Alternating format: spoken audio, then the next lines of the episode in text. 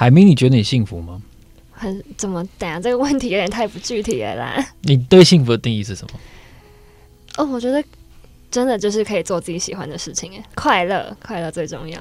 其实老实说，我觉得我蛮幸福的，就是当我们开始说要做 podcast，嗯，然后想想，然后就开始做。对，我觉得可以做自己想想要做、喜欢做的事情，是件非常快乐的事情。对，因为像我的小孩问我说：“你的工作到底是什么？”的时候，我就跟他说：“我是说故事的人。”他说：“怎么会有这么好的事情？”然后我就跟他说：“我的工作不是说故事，是把故事写出来，嗯，或者是在录音室里面让人家说故事，嗯，介绍人家说故事。我觉得这是一个嗯很有成就感的事情。对对，所以我们用这个形式做 Money Talk，现在是第二季，我觉得也蛮有趣的。大家好，我是周启源，欢迎收听 Money Talk。大家好，我是海明。这个月份我们想要让大家了解一下。投资人是怎么执行他的决策，还有他怎么看待自己的人生跟金钱这些事情。现在坐在我们旁边的是灯火，请大家热烈欢迎，请大家自我介绍一下。啊，大家好，我是灯火。你觉得你幸福吗？灯火？我觉得我还蛮幸福的。怎么说？呃，我觉得我最幸福的事情其实是，就是我很任性，我就是。只想要做我有兴趣、我感兴趣、我想做的事情，这样子，这就不由得让我追问：为什么你可以这么任性呢？为什么你可以从 PhD 就做一个快乐的投资人，而且一直快乐八年，快乐到现在？对，我现在看起来是很快乐嘛，其实我也确实是很快乐。那我确确实一直都很任性，可是这是需要代价的。代价是什么呢？你从小到大你要这么任性，你就会呃，你就会。就会就会必须要呃承受不少的痛苦，譬如说很简单的嘛，像我在学校的时候，我不喜欢的科目，我就是任性的放它烂，oh. 那我就会承受该科成绩非常低，然后被 被处罚，甚至可能会被呃要重考啊，甚至面临留级啊这种状况。所以你是一个爱恨分明的人，不喜欢的就不做。对，我是一个，其实我是一个我。很难勉强自己去做我不喜欢的事情的人。嗯，对，我觉得这是的确是一个很有特色。呃，我稍有共鸣，因为在我大三、大四的时候，三休退学这件事情竟然取消了，我就非常高兴，因为我的我。念商学院，然后我那些必修课，比如说统计啊、微积分什么都非常非常的烂。但很不幸的是，我后来毕业之后从事的工作竟然是一个财经记者，所以这些事情我全部都逃不掉。然后我老板就会问我说：“哎，在大学的时候没有学吗？” 然后我就说：“我就说在大学的时候当然有学，但是没过啊，有修跟没过是两件事情。”然后作为一个专业投资人，而且你写了一本书，卖的也不错，是为什么不继续写下去呢？到现在我们都很想看到他你的第二本书出来啊。哦，当时在写书的时候，我因为没写过嘛，然后我也觉得，哎、嗯，我投资了那么多年，有一些体悟，把它写成书还蛮酷的。然后我自己又会有一本，哎，很很很精美这种这种这一本书，就是我自己写的那种感觉很不错。可是写书的时候才知道，那真是一件痛苦的事情。你是都很早起，还是很晚睡在写这本书？我因为我我不喜欢把事情拖很久。然后，然后当时在跟出版社谈的时候，就给了一个期限。然后我，我，我这个人是一个，我有点强迫症。当我给了一个期限之后，我就一定要在那个期限之前完成，而且不是，不只是要在那期限之前完成，我还要在那期限之前足够长的时间就要提前完成，我才会觉得没有那种好像我快要开天窗的那种压力。哇，你蛮适合去科批那边做事的。对，事实上，我我知道很多人跟出版社啊谈好要写书的时候。他们都是一直出版社会一直跟他们一直催，一直催，一直催，然后他们也不觉得怎么样。譬如说六月要交，他们到隔年的六月搞不好还没交。可是我在当时，我就是告诉出版社，我想三个月应该可以写得完。他们吓到吗？三个月就就要搞定？表面上他们他们他们没有让我看出来啦，可是他们可能 可能觉得说哇，居然有人自己说三个月要写完这样子。我我那时候心里想说，我的东西因为基本上我我过去经营粉丝也已经蛮久了，所以很多内容都在那边，我只要把它整理整理。应该是不会太久，然后我想三个月应该是可以的。嗯，可是我真的写的时候是非常非常痛苦的，对，因为你要把你不是把那些东西都整个贴上去就可以了嘛？我要把整个逻辑非常非常清楚的把它，呃，就是逻辑很清晰的，然后有层次的展现出我想要讲的这个投资的种种的这个观念。对，这是花了我很多的时间。那最后这本书的成果出来，你自己是满意的吗？呃呃，就是我我对这本书，我不去看它的销量，我是看这本书最后的出来的品质，嗯，我还算满意。是很多人都在经营自媒体的时候，为什么你会选择把你的订阅服务停下来呢？其实我相信这是很多人好奇的一点，因为我们认识的许多的投资达人，其实他们。除了经营免费的这个粉丝团的资讯之外，他们还有在其他的平台开一些订阅制也好，就是线上课程。那为什么你会做这样的转变呢？其实这个我我开订阅到后来结束订阅，从头到尾就是一个要怎么形容呢？是 一个任性的故事。就是其实我这这这还还是和我自己的个性有关啦。这说来话长，就是我有点太想要去满足读者。事实上，我从来没有开订阅的想法，没有这个念头。可是，在当时，就是有很忠实的读者希望我可以开订阅，嗯、然后把这些呃，就是把就是写一个比较完整的文章，他们愿意花钱去去看这些文章。嗯、那我当时的想法是，首先就是我我我不可能去写免费写这样的文章，因为太累了，写这种文章是非常辛苦的事情。然后。那再来就是说，呃，读者他们有这个需求，而且他们很很希望可以，就是很希望去看到有这样的这样的产品就对了。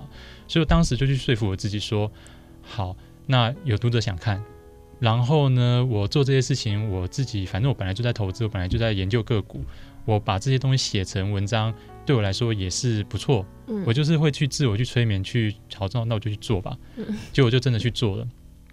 在第一个月我就后悔了，通常都是这样。对，对我做记者第一个月就后悔，因为要一直交稿，超累的。对，我写第一篇就后悔了。其实投资是我非常非常有兴趣的事，我就非常的开心。嗯。可是当我变成是一个压力，我要把它写成文章，而且而且那文章不是写给我自己看的。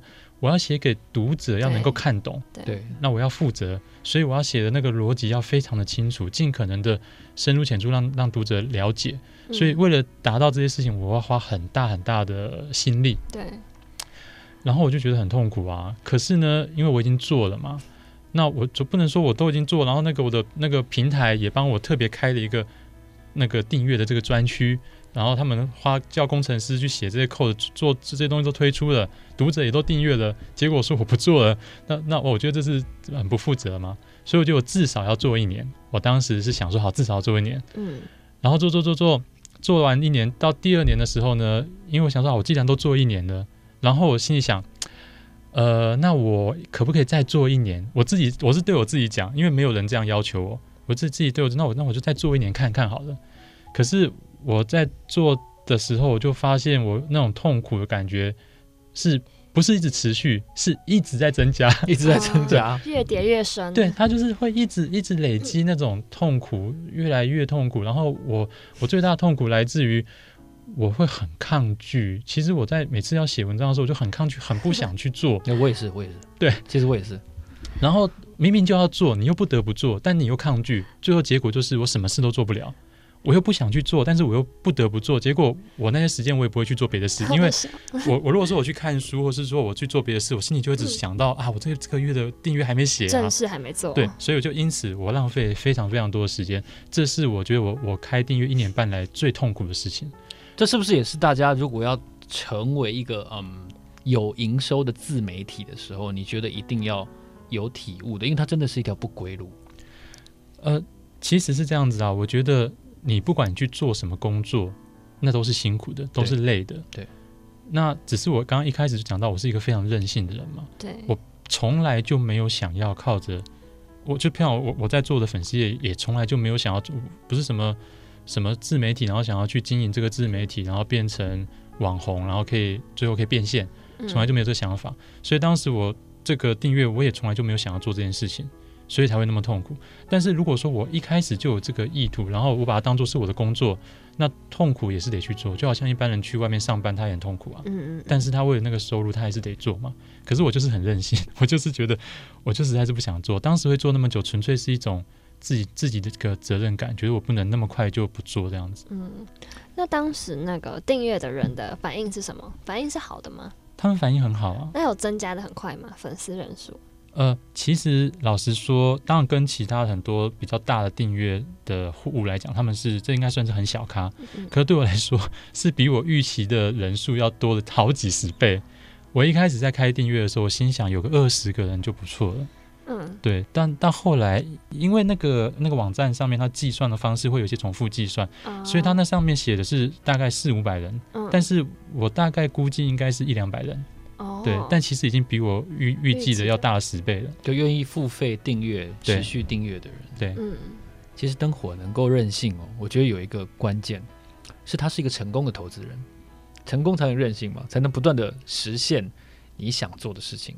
那我觉得投资人，我一定要代替他们问一个问题，就是你怎么搜集资讯，然后你的作息到底是怎么样？他们可能会幻想说，你是不是一个睡觉睡很少的人啊，或者说你是一个有很多内线的人，刚好。想请你介绍一下一个全职的投资人。其实，在一万两千点的时候，我觉得真的有很多人都很想要当全职投资人，他们觉得赚钱太容易了。对，刚好让你来介绍一下，你觉得你的作息是怎么样，还有怎么搜收集资讯？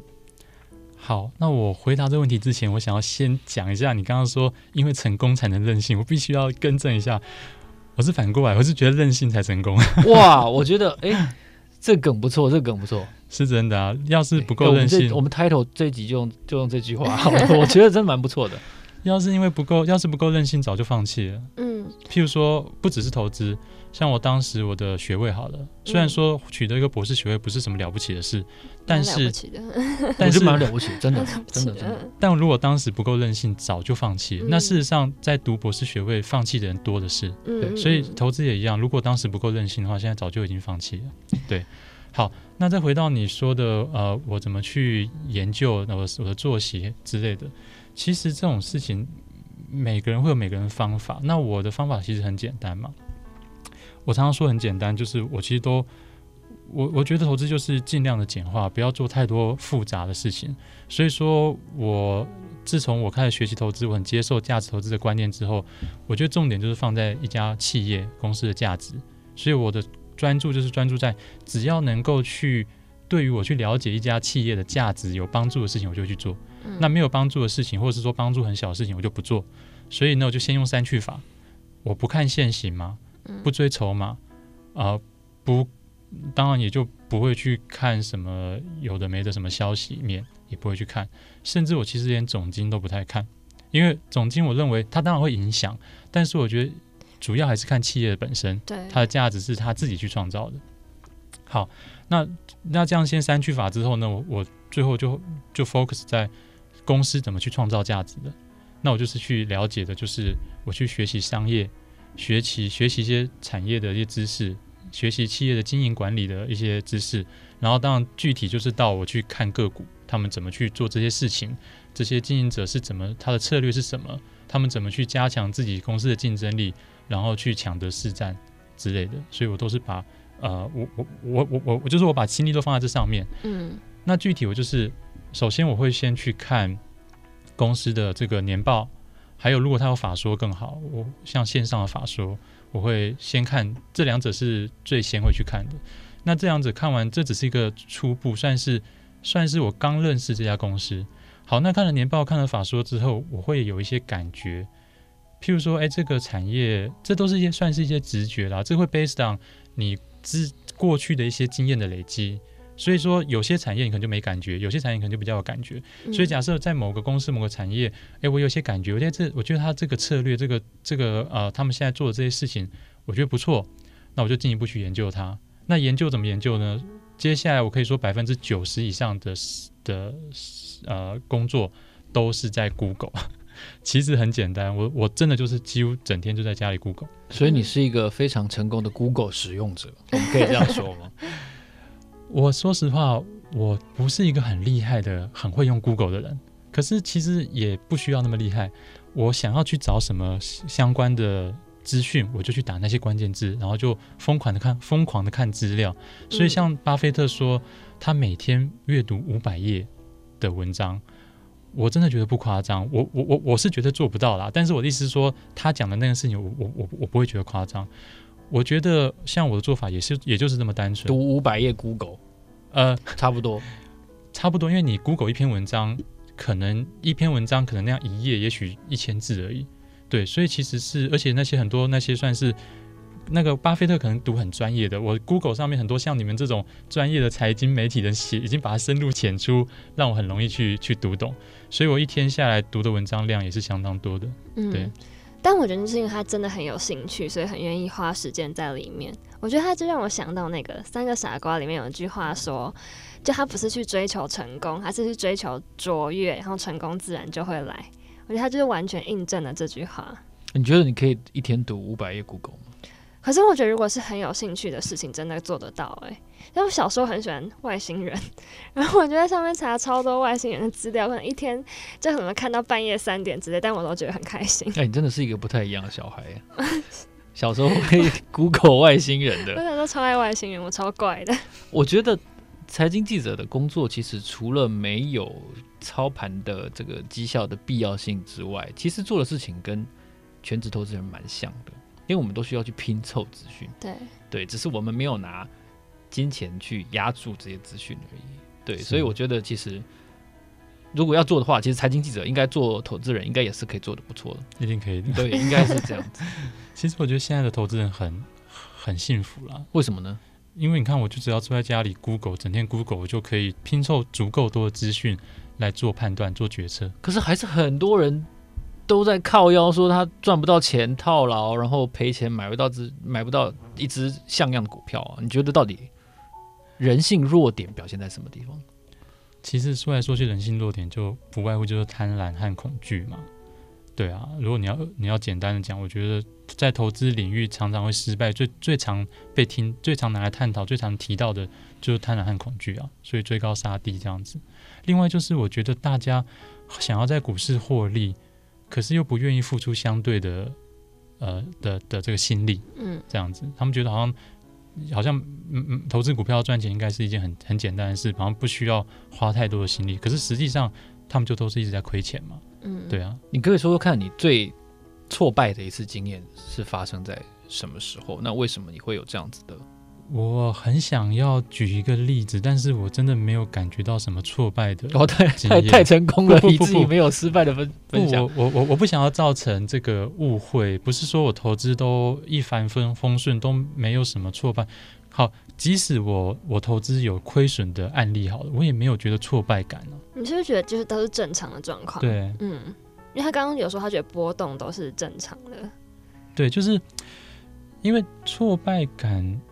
就是，就算是我投资失利的，然后最后是亏损的，我还是觉得我有学到获得获得非常的多的东西，我也没有觉得什么挫败感。嗯、对，那你学到很多的是哪一次例子呢？为什么会让你有比如说不一样的感觉，或者是跟预期的获利差距很大？好，譬如说，呃，要直接举例吗？都可以啊，就因为已经已经实现，所以没关系。OK，好，譬如说我在今年停损了一档，这其实是我投资以来亏损金额最大笔的，我停损了一档，而且也是我唯一买的港股，叫做 IMAX China。IMAX China，对，哦，就是大荧幕的那个，对对对对对，那个巨幕这样子，嗯、对。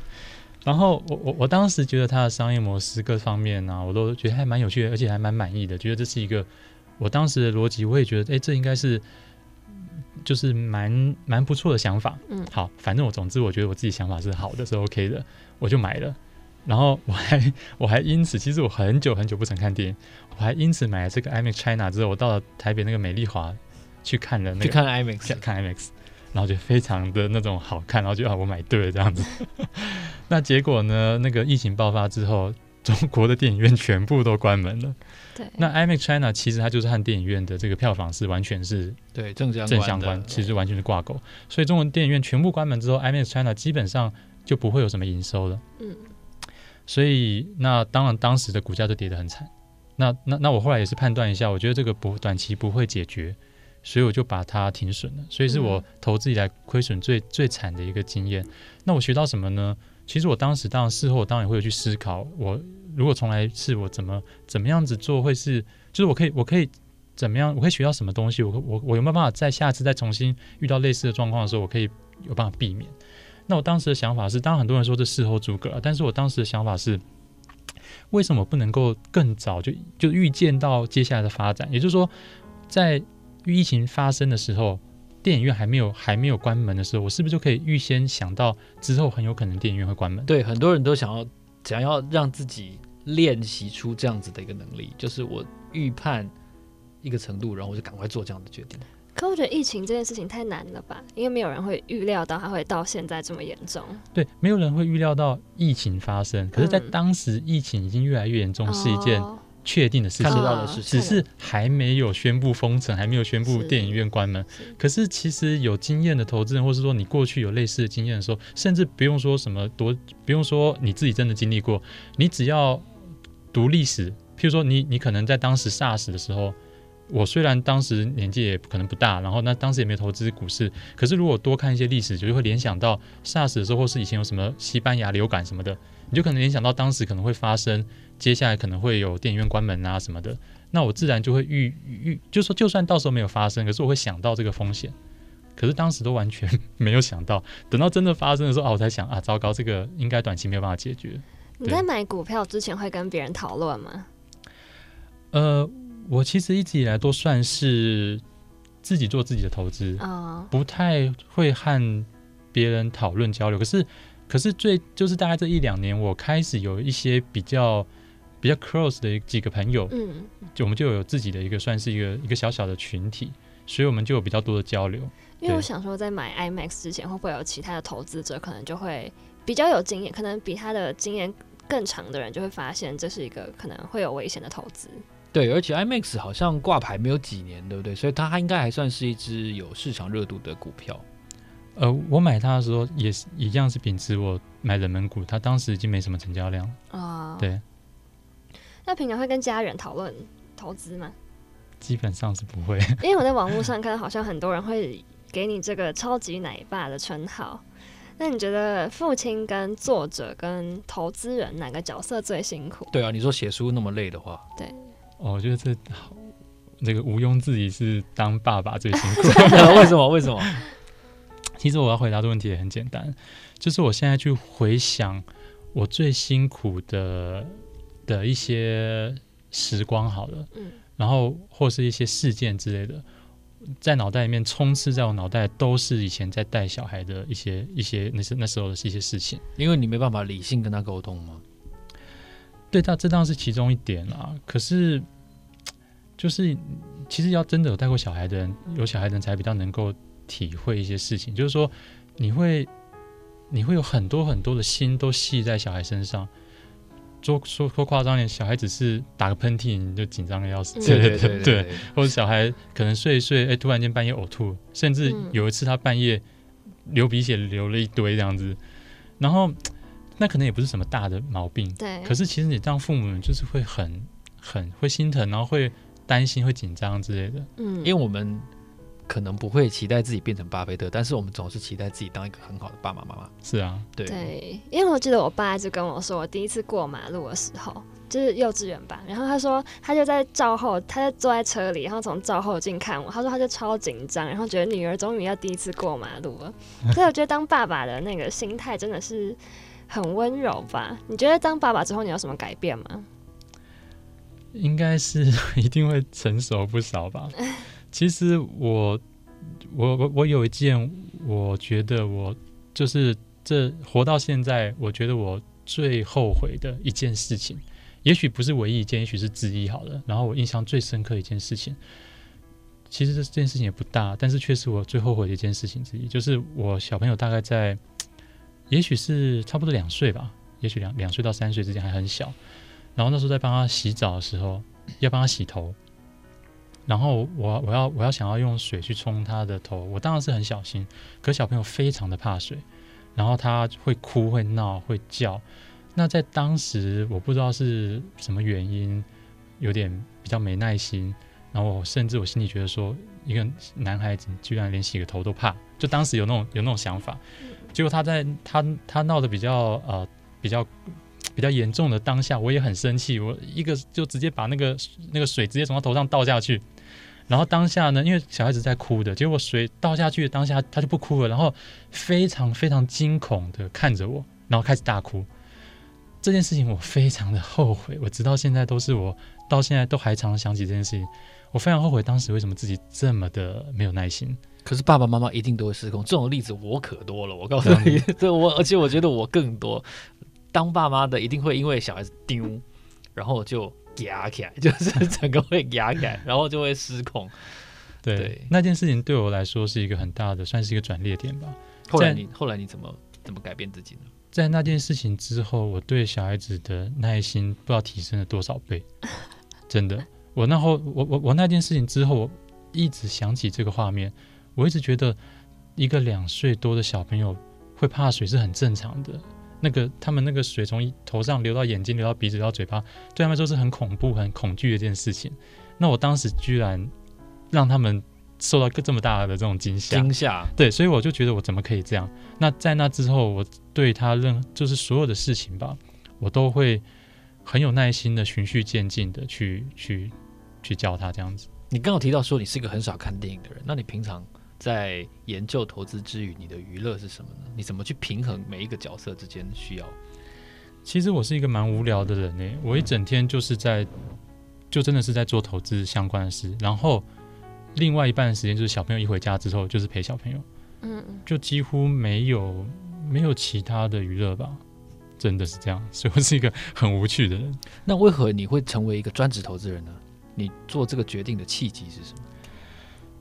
这个事情其实有时候我觉得很妙，真的就就就是好像有时候人生会怎么样，你真的也没有办法预料。其实我根本没有想过成为专职投资人。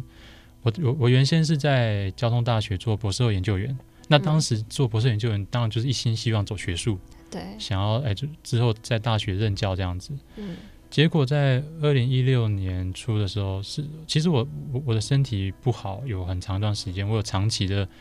腰酸背痛的这个问题，这十年有了，而且这个是有点越来越严重，一直也治不好。那在当时又是我小朋友出生没有很久，然后我当时就在做博士的时候，其实这压力也很大。然后那时候因为就小朋友刚出生嘛，然后老婆要坐月子什么的，所以我们是在我就先回娘家住，后来又再搬到呃就是住我老家，就是等于是就婆家，娘家在芦竹。那婆家在中立，总之这大概维持着一年多的时间呢。我每天通勤要五个小时，来回加起来就五个小时。小孩子又小，就是我在学校工作的时候，常常又会家里可能又会有些什么状况传讯息给我，就是 那种感觉就是很很，反正就是很累，心力交瘁，然后身体又不好，所以那时候非常非常的辛苦，然后也是我人生中最低谷的时候。嗯，就在那个时候，呃。就是我老板觉得我当时状况不适合再继续在那边工作，所以就希望我可以呃离职，所以我就在二零一六年年初的时候，就是在农历年前就意外的离职了，就没有收入。农历年前，对，农历年前是一个相当尴尬的时刻，是，所以印象非常的深刻。那当时真的是人生中最低谷。农历年前没有了工作，身体状况又差，这样子。那时候才刚出社会吗？刚开始工作。那时候是工作三年多。哦，对，所以那时候一一下子没有工作，然后没有收入，小孩又那么小，上有老下有小，其实我在家里非常无助。可是我那时候就在心里在想，我能做什么？我我身体那样，其实也不太能去工作。结果呢，我的我得到答案是什么？我得到答案是好，那我就来做一个专职投资人。而且我当时没有什么本金，那我要我做专职投资人的话，我根本。这样子也不可能有足够的收入，对不对？我就心想，我把这件事情当做是一个创业，所以我要去募集资金，嗯，然后来做专职投资人，然后我就开始去做了。对，但是呢，很好玩的就是，我当时确实就真的去做专职投资人了。可是我的我还写了一些什么企划书，想要去找亲友募资，这样，结果企划书也写完了，结果真的要找亲友募资这一步的时候，我就开不了口了。对，所以蛮尴尬的。所以我实际上是没有去募资的。后来我是跟父母亲商量，把家里唯一的这个老房子拿去抵押贷款，贷款，然后借了一笔钱。那这一笔钱一半拿来做我的这个创业基金，另外一半是拿去当我的医药费。当时身体状况很差，这样子。对，不过也是因为这样子，有点像是绝处逢生的感觉。对啊，慢慢的一步一步的走到了今天。对，秉持着这样子的信念，而且好像取得了相当不错的成绩。就还可以啦，至少现在经济状况压力也比较小，然后我也可以做我自己有兴趣的事，又可以有足够多的时间陪小孩，嗯、我还蛮满意现状的。对，秉持着极简跟市场无法预测这样子的信念的灯火呢，他在看了一本《智慧型股票投资人》之后，就打开了他适性而为在台股中投资的这样子的生涯。我们今天很高兴的能够邀请灯火到我们的节目来。如果你喜欢这集的节目，喜欢我们介绍跟访谈灯火的人生跟价值观的话呢，欢迎你到 Apple Podcast 上面给我们按五颗星。这里是 Money Talk，我是周启源，我是海明，我是灯火。谢谢你，拜拜，下次见，拜拜。拜拜。